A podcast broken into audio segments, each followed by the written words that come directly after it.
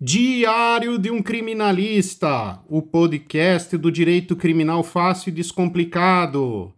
Hoje vamos continuar tratando do habeas corpus. Meu nome é Marcelo Campelo, sou advogado criminalista. O habeas corpus é a ferramenta mais importante para um advogado criminalista, porque se você não tem outro remédio, você usa o habeas corpus. O habeas corpus ele está previsto na Constituição, ele é um direito individual está previsto no artigo mais importante da legislação brasileira, o artigo 5, em seu inciso 68. O habeas corpus será concedido sempre que alguém sofrer ou se achar ameaçado de sofrer violência ou coação em sua liberdade de locomoção, por ilegalidade ou abuso de poder. Então, para que serve o habeas corpus segundo a Constituição?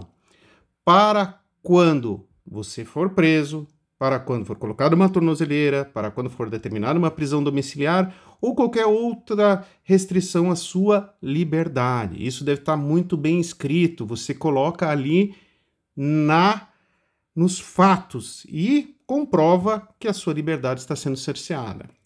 No Código de Processo Penal, o habeas corpus está previsto no artigo 647 e 648. O 647 já fala dar-se habeas corpus sempre que alguém sofrer ou se achar na iminência de sofrer violência ou coação da sua liberdade de ir e vir.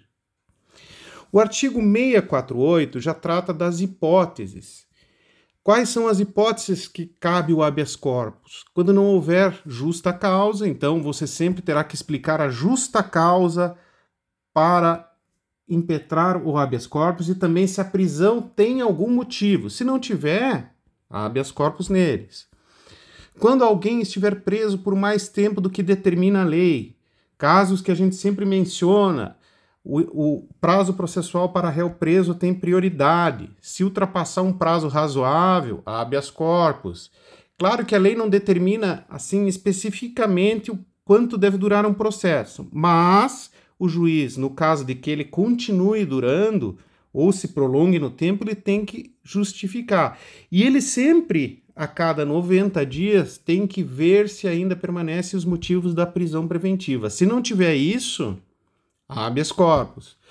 Quando quem ordenar a coação não tiver competência para fazê-lo, ou seja, existe uma prisão por uma pessoa que não pode determinar essa prisão.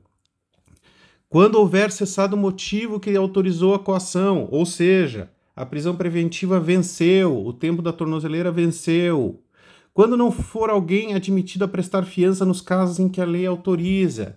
Se é permitido aplicar a fiança, deve ser concedida essa oportunidade ao acusado.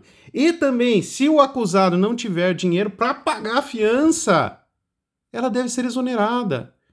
Quando o processo for manifestamente nulo, processos em que uma prova, um álibi é descoberto, nesses casos, o réu deve ser livrado solto, né? Deve ser solto. Ou quando estiver extinta a punibilidade. No caso de um processo que o réu já cumpriu a pena, já está livre, foi preso. Nesses casos não tem nem discussão.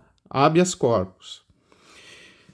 Continuaremos a tratar do habeas corpus, principalmente na visão dos tribunais, como eles devem ser é, é, protocolados, o que deve constar, súmula 691, a famosa súmula 691 do Supremo Tribunal Federal, que é um grande filtro para o recebimento de habeas corpus, e questões mais atinentes aos fatos. Se você gostou, compartilhe. A defesa nunca dorme.